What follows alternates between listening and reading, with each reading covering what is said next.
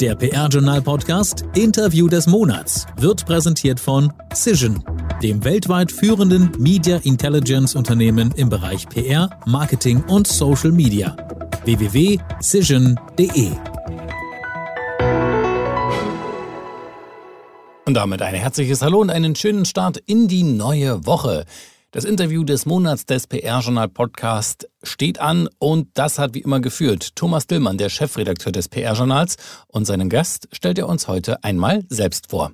Bei Ärzten spricht man zuweilen von Halbgöttern in Weiß. Sie sind dann vermeintlich unantastbar, strahlen ein unerschütterliches Selbstbewusstsein aus und wirken unnahbar.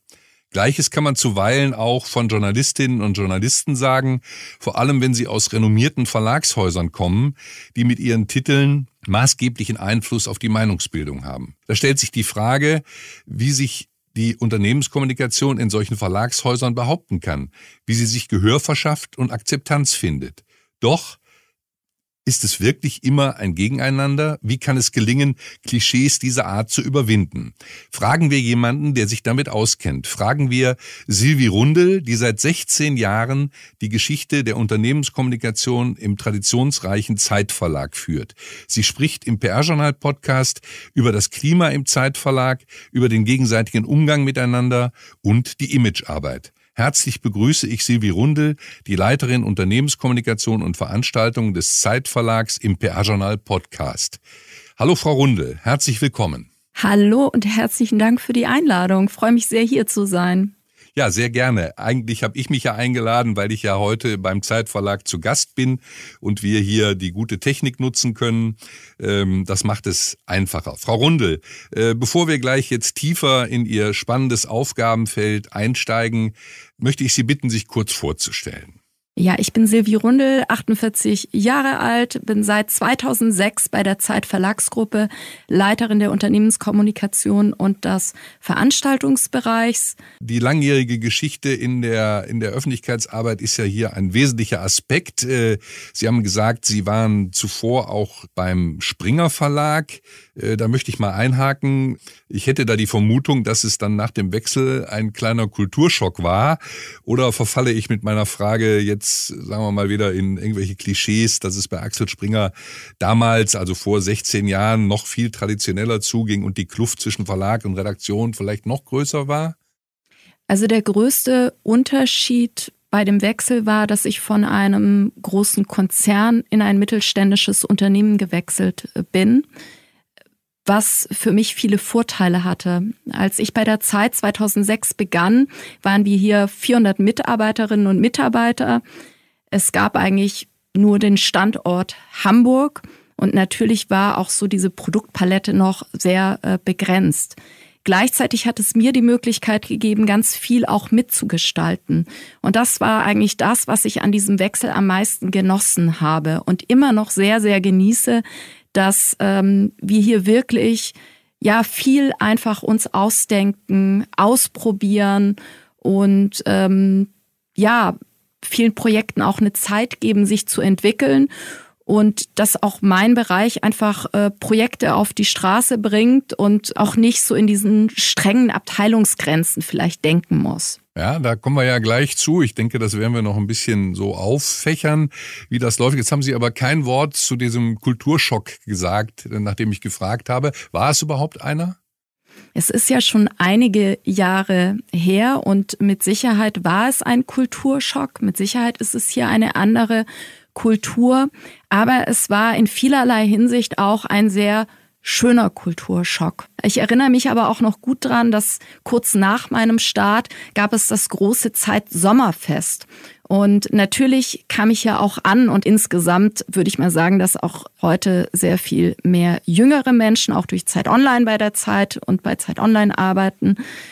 Aber dann gab es dieses äh, Sommerfest und ich habe direkt gesehen, wie gut die Zeit Leute zusammen feiern können. Und das äh, war für mich schon mal so ein erster sehr positiver Indikator, weil alle hatten Lust darauf, sich zu unterhalten, ähm, miteinander anzustoßen. Es wurde getanzt bis tief in die Nacht und es hat mir schon so ein Gefühl gegeben, was es ausmacht, auch Teil dieser Zeit Familie zu sein. Sie hatten aber schon unterschrieben zu diesem Zeitpunkt. Ich hatte schon unterschrieben Also ich war sehr davon überzeugt von diesem Wechsel, weil ich äh, mich auch genau nach so einem Umfeld auch äh, gesehnt habe.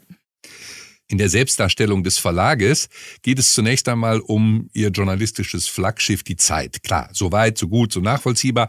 Aber es geht ja auch noch eigentlich um viel mehr in ihrem Verlagshaus. Es geht um weitere Print- und Online-Produkte, um, ähm, Sie hatten gesagt damals 400, jetzt 1200 Mitarbeiterinnen 1300 und Mitarbeiter. 1300 inzwischen. 1300, über 1300. 1300 sogar. Mhm. Es geht auch um Veranstaltungen.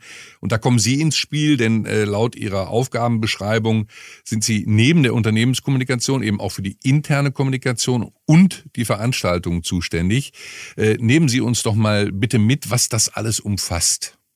Also äh, bei der Unternehmen fangen wir vielleicht an mit der Unternehmenskommunikation, mit der externen und der internen Kommunikation. Wir sind in der Unternehmenskommunikation äh, wirklich für alle Bereiche des Hauses ähm, ansprechbar und äh, das umfasst eben inzwischen eine riesige Palette. Äh, jeder, der Zeitverlagsgruppe hört, denkt natürlich zuerst an die Zeit und auch an Zeit Online, aber zu uns gehören eine ganz große Magazinpalette mit Zeitgeschichte, Zeitwissen, Zeitcampus, der Weltkunst, Zeit Leo, unserem Kindermagazin und, und, und. Wir haben einen äh, eigenen Sprachenverlag in München, den Spotlight Verlag, der vor ein paar Jahren zu uns gekommen ist. Ähm, es gibt wirklich ganz, ganz viele, ganz unterschiedliche Aktivitäten wie die Zeitakademie, unser großes Weiterbildungsangebot. Wir haben äh, eine Agentur ausgegründet, Studio ZX, die selbst übrigens auch ganz hervorragende Veranstaltungen machen und, äh, und auch stark im Corporate Publishing Bereich sehr stark ist. im Content Marketing Bereich äh, sind und eben Dienstleistungen für Unternehmen anbieten. Also es ist eine Palette, die ständig wächst.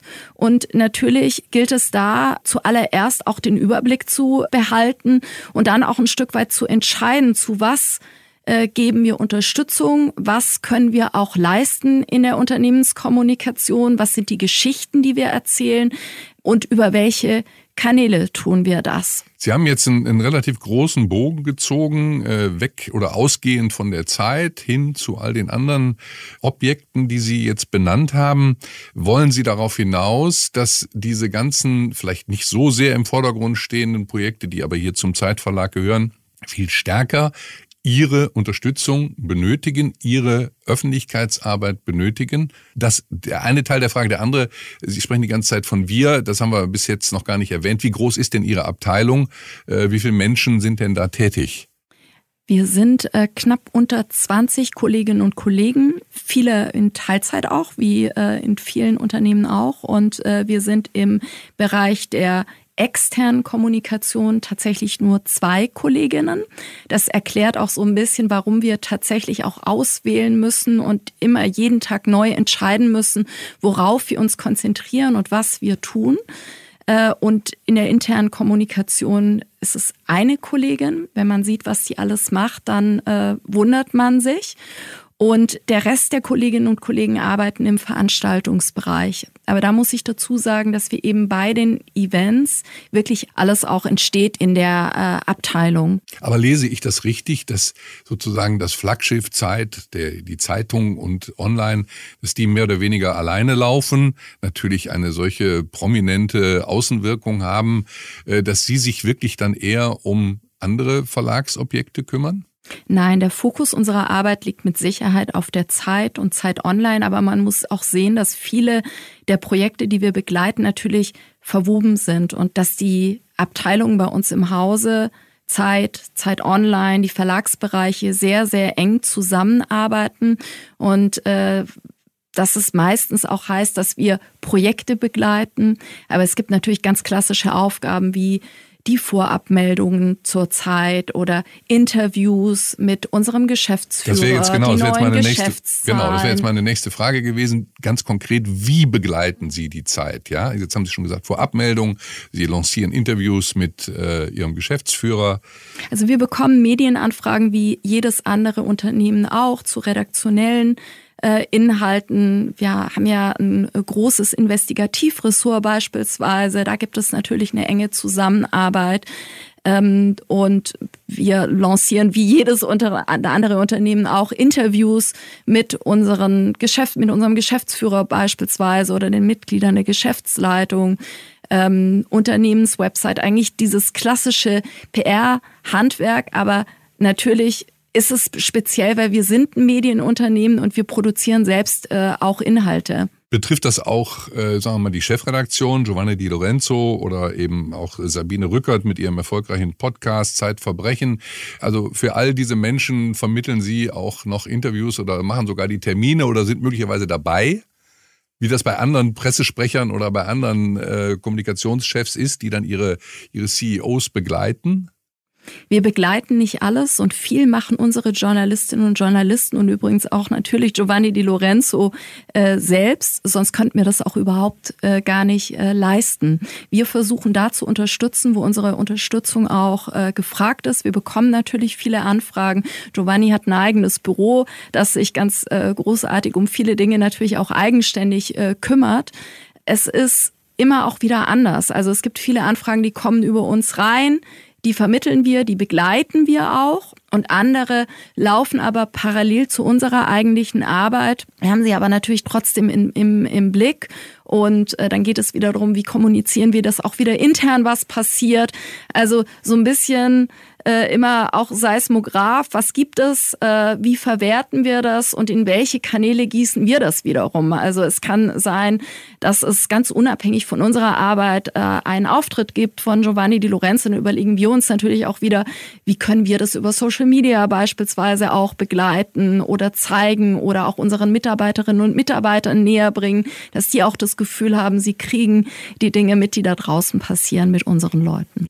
Ja, kommen wir zur, zur internen Kommunikation. Äh, jetzt mal etwas äh, tiefer einsteigend. Sie haben betont, wie wichtig, vorhin schon, wie wichtig Ihnen die interne Kommunikation ist. Dass es auch erfolgreich ist, haben Sie jetzt ja bei den Incometer Days in, im September in Berlin erfahren. Bei der Veranstaltung dort für interne Kommunikation haben Sie den Preis Best of Class für ein spannendes Format gewonnen. Es heißt äh, Zeit spricht. Und ja, was hat es damit auf sich und äh, warum war es erfolgreich und äh, preiswürdig?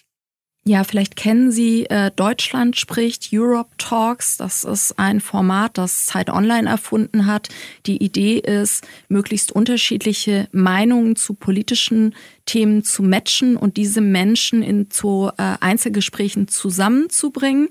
Und wir haben mit Zeit spricht versucht, dieses Prinzip und diesen Algorithmus, den Zeit Online erfunden hat, zu übertragen auf unsere internen Themen und haben unsere Kolleginnen und Kollegen intern gebeten, Fragen zum Unternehmen zu beantworten. Äh, also beispielsweise, sollten wir uns alle duzen, sollten die Gehälter alle offengelegt werden, also wirklich auch, ja, so, so Themen, äh, die so im Unternehmen wabern, die auch zum Teil die DNA des Unternehmens betreffen. Und dann wurden die Kolleginnen und Kollegen die möglichst unterschiedlich geantwortet haben, miteinander gematcht. Das war ein äh, Projekt, das wir zum 75. Geburtstag der Zeit auf die Straße gebracht haben, zusammen mit den Kolleginnen und Kollegen von Zeit Online und unserem internen Kulturwandel-Team. Und das haben wir in diesem Jahr zum zweiten Mal umgesetzt. Und äh, ich glaube, es ist ein ganz besonderes Projekt, weil man wirklich Menschen miteinander ins Gespräch bringt, die sonst vielleicht nicht miteinander äh, den Austausch suchen würden. Also besonders im Kopf geblieben ist mir ein Match. Das war unsere damalige Volontärin, Mitte 20. Und die wurde gematcht mit einem Redakteur, der seit über 30 Jahren bei der Zeit arbeitet. Und die beiden hatten alle Fragen unterschiedlich beantwortet. Und die verabredeten sich dann zu einem Gespräch, waren mitten auch in dieser Corona-Lage.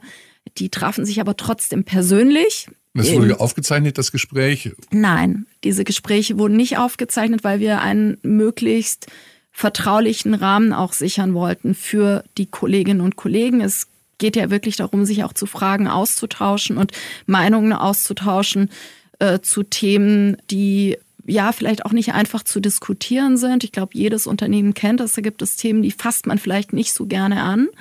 Und die haben sich zu zweit getroffen im Garten der WG der Kollegin. Er brachte Kuchen mit und dann saßen sie wohl über zwei Stunden zusammen und haben festgestellt, dass trotz der unterschiedlichen Ansichten doch viele Gemeinsamkeiten bestehen. Und äh, dieses Projekt hat ganz viel mit vielen auch gemacht, weil es, ähm, glaube ich, eine ganz besondere Herangehensweise ist, über äh, solche Themen offen äh, zu sprechen. Also Sie haben diese Dialoge erzeugt und ähm, wie ist das dann ins Unternehmen getragen worden? Wir haben eine große Abschlussveranstaltung gemacht auf der wir zum einen die Unternehmensleitung, auch Giovanni Di Lorenzo, befragt haben, dann zu den eigenen Erfahrungen, auch zu ihren Meinungen zu diesen Themen. Und wir haben besonders spannende Paare gesucht, die auch über ihre Erfahrungen erzählt haben. Und es gab dann noch eine offene Diskussion zu einzelnen Themen. Das mussten wir dann wiederum digital machen, weil wir eben in dieser äh, pandemischen Lage da gerade so waren, dass es nicht ging, sich live zu treffen. Und was wir damit erreichen wollten, war natürlich auch zu sagen, es ist wichtig, dass wir äh, unterschiedliche Meinungen aushalten. Es ist gut, dass wir unterschiedliche Meinungen haben. Und es ist gut, dass wir ja darüber sprechen. Und äh, wir merken trotz dieser unterschiedlichen Meinungen, dass uns viel auch zusammenhält und äh, dass wir trotzdem auch immer wieder eine gemeinsame Basis finden. Das hat, glaube ich, ganz, ganz viel auch mit ja, uns gemacht und äh, ist ein besonderes Gefühl, wenn man wirklich ganz bewusst in diesen kontroversen Meinungsaustausch geht. Wollten Sie damit so etwas wie einen speziellen Zeitspirit erzeugen und äh, wie viele Gespräche dieser Art haben stattgefunden, sodass das überhaupt sozusagen entstehen könnte? Ja, es haben mehrere hundert Gespräche stattgefunden. Tatsächlich, da haben also alle mit, viele mitgemacht. Es haben viele mitgemacht, es haben nicht alle mitgemacht, aber es haben viele mitgemacht. Den besonderen Zeitspirit gibt es ohnehin, aber die Idee ist eigentlich entstanden in der äh, ersten Runde unseres Wandelprozesses. Äh, da hatten wir nämlich festgestellt, dass wir, obwohl wir ein Haus sind, das äh, ja auch kontroverse Meinungen im Blatt zeigt, aber dass wir nicht so eine ausgeprägte Streitkultur haben und dass wir uns häufig scheuen, uns offen die Meinung zu kritischen Themen zu sagen. Und äh, daraus ist Zeit spricht letzten Endes entstanden, weil wir versucht haben, Mechanismen und Formate zu finden, um diesen kontroversen Meinungsaustausch zu fördern. Vielleicht auch, weil die Journalisten so ein bisschen, dass man zu denen im Haus aus Sicht der äh, Mitarbeiterinnen und Mitarbeiter, die nicht in der Redaktion sind, so ein bisschen aufgeschaut hat und sich gar nicht so richtig getraut hat, mit denen so sich mal auseinanderzusetzen, politisch, sozial, zu welchen Themen auch immer? Ich glaube, es betraf überhaupt nicht diese, also diese Frage jetzt zwischen Verlag und Redaktion. Ich glaube, äh, da haben Sie ein altes Bild auch noch von der Zeit im äh, Kopf. Also wir betrachten die Journalisten nicht als Halbgötter, die über allem schweben, sondern das sind Kolleginnen und Kollegen, ähm, mit denen wir uns ständig austauschen und äh, auf Augenhöhe. Also wir haben so viele unterschiedliche Expertisen im Haus dass äh, ich glaube, diese Vorstellung, der Redakteur der Zeit schwebt über allem, die gibt es so nicht mehr. Also wir haben hervorragende ITler, wir haben ähm, sowohl bei Zeit Online als auch bei der Zeit äh, großartige äh, Journalisten. Wir haben ganz wichtige Datenanalysten beispielsweise, sehr gute Vertriebler. All das gehört ja zu unserem Erfolg dazu. Und ich gebe Ihnen recht, wenn wir jetzt vor 16 Jahren vielleicht war da, gab es einen anderen Blick noch drauf, aber ich, da sind wir schon lange äh, drüber hinweg. Trotzdem haben wir festgestellt, wir tun uns schwer und ich glaube, das geht vielen, in vielen Unternehmen, äh, vielen Unternehmen so, dass man häufig über ja fachliche Themen diskutiert, aber wenn es dann an die kritischen Fragen äh, geht, was das Unternehmen auch betrifft, dass man sich vielleicht häufig auch scheut, dann mhm. offen auch in in eine Diskussion das wollten Sie aufbrechen. Gehen. Genau, das wollten wir aufbrechen, weil daraus entsteht ja auch immer was Neues, und daraus entstehen ja auch Lösungen und daraus entsteht aber auch, dass man feststellt, dass man doch viele Gemeinsamkeiten hat und dass es gut ist, sich auch mal zu streiten, weil man äh, davon sehr profitiert. Also und, unterstreicht dieses Projekt so ein bisschen das, was Sie vorhin gesagt haben, die Bedeutung der internen Kommunikation hat zugenommen, insbesondere in Corona, äh, dass man sagt, nee, da haben wir echt so einen, so einen Treffer gelandet, äh, mit dem wir so in der Wahrnehmung auch, auch punkten konnten und was uns als Unternehmen gut getan hat?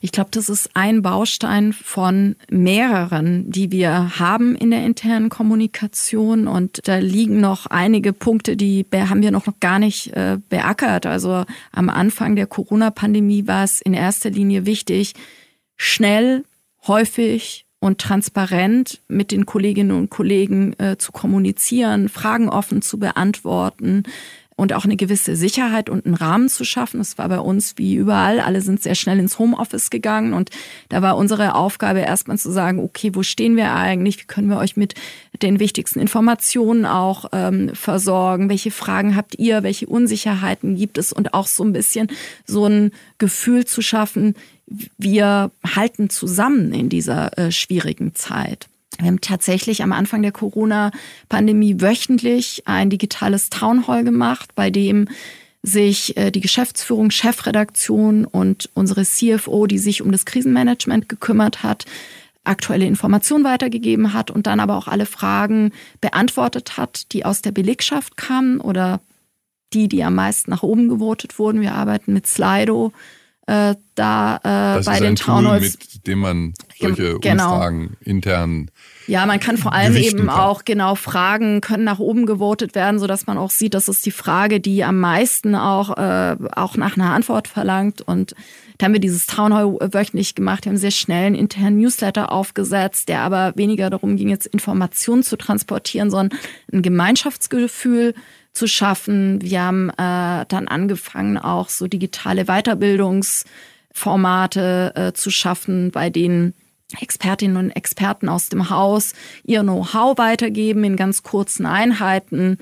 Das alles gehört, glaube ich, dazu. Und ist um, angenommen worden. Und ist angenommen worden und wird angenommen. Und wir denken da eigentlich ständig weiter. Also was, was können wir noch machen? Was können wir anders machen?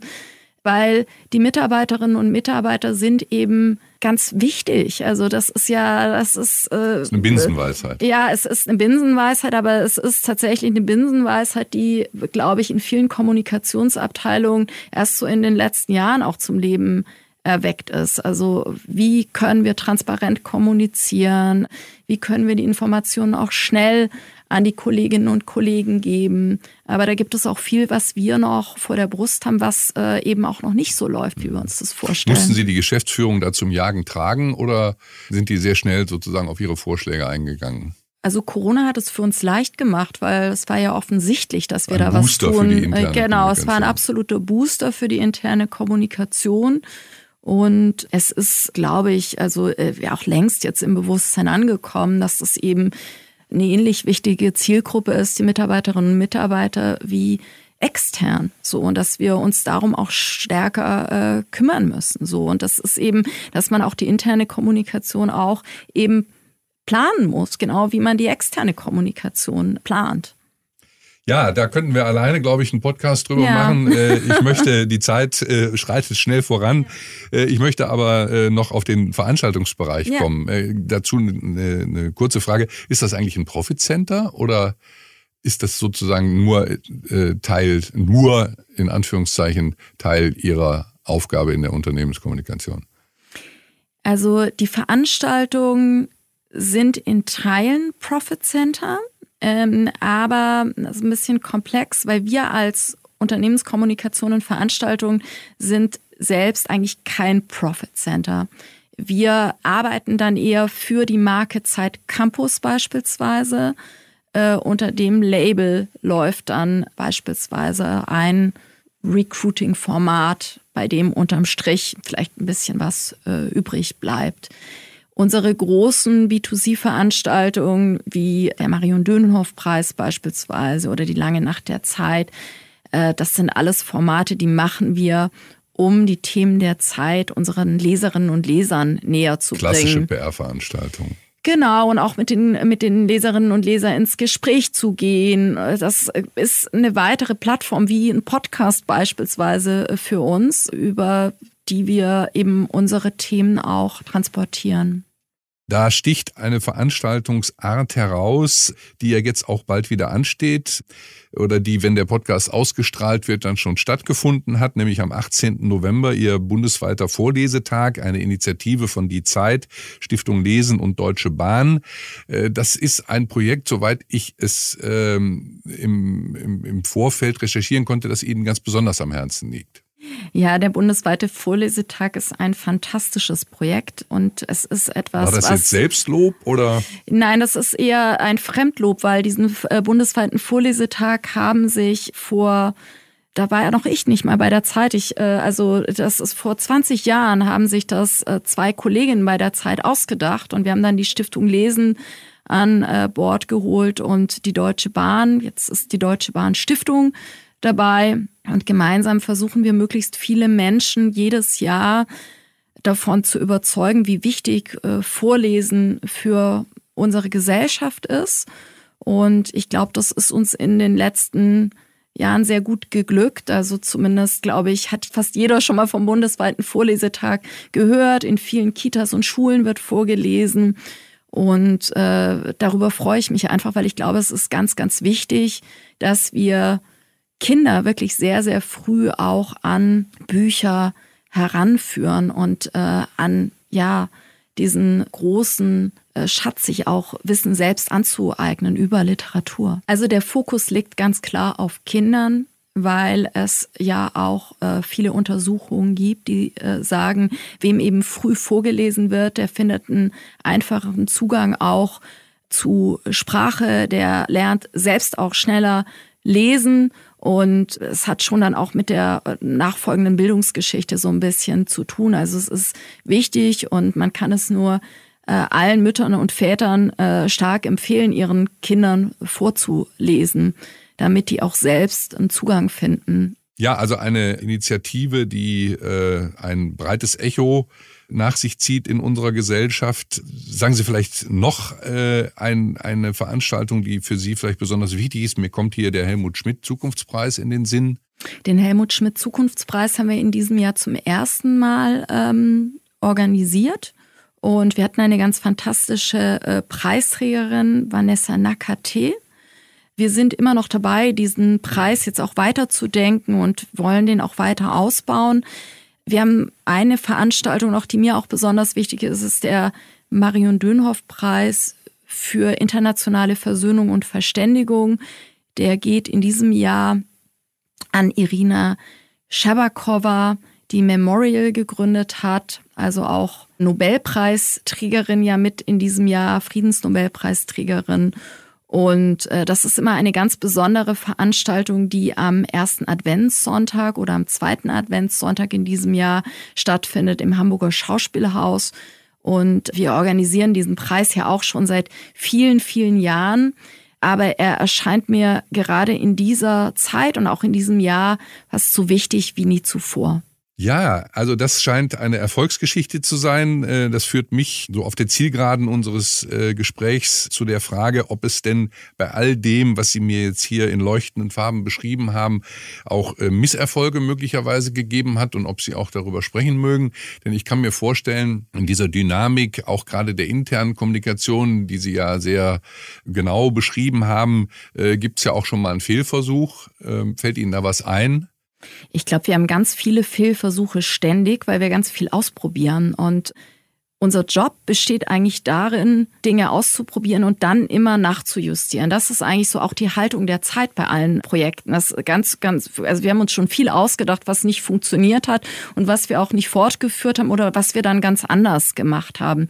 Mir fällt jetzt nicht so der riesen, riesen einzige Fail ein, sondern eher das, dass äh, Fehler was Gutes sind und äh, wir eigentlich, glaube ich, eine sehr gute Fehlerkultur im Haus haben, weil wir diese Fehler zulassen. Und weil es auch eine Haltung gibt der Geschäftsführung und auch der Chefredaktion, dass Fehler auch wichtig sind, um sich weiterzuentwickeln. Äh, das, das würde ich eher so sehen, weil ich würde Fehler nicht so negativ bewerten, wie das jetzt bei, bei Ihnen anklang. Was ich da vielleicht noch dazu sagen kann, dass es eher ganz viel gibt, bei dem ich denke, was wir noch tun sollten, was ja auch ganz schön ist, also wenn man diesen Job seit so langer Zeit macht. Es gibt ganz, ganz viele Projekte, die ich eigentlich noch umsetzen möchte wofür aber dann die Zeit ein bisschen also, fehlt. Das ist noch nicht aus, das ist noch nicht ausgereizt. Dieser Job ist für Sie nach 16 Jahren noch nicht ausgereizt. Er ist so hört nicht, sich das an. Er ist noch nicht ausgereizt. Nee, da kommt noch einiges, glaube ich.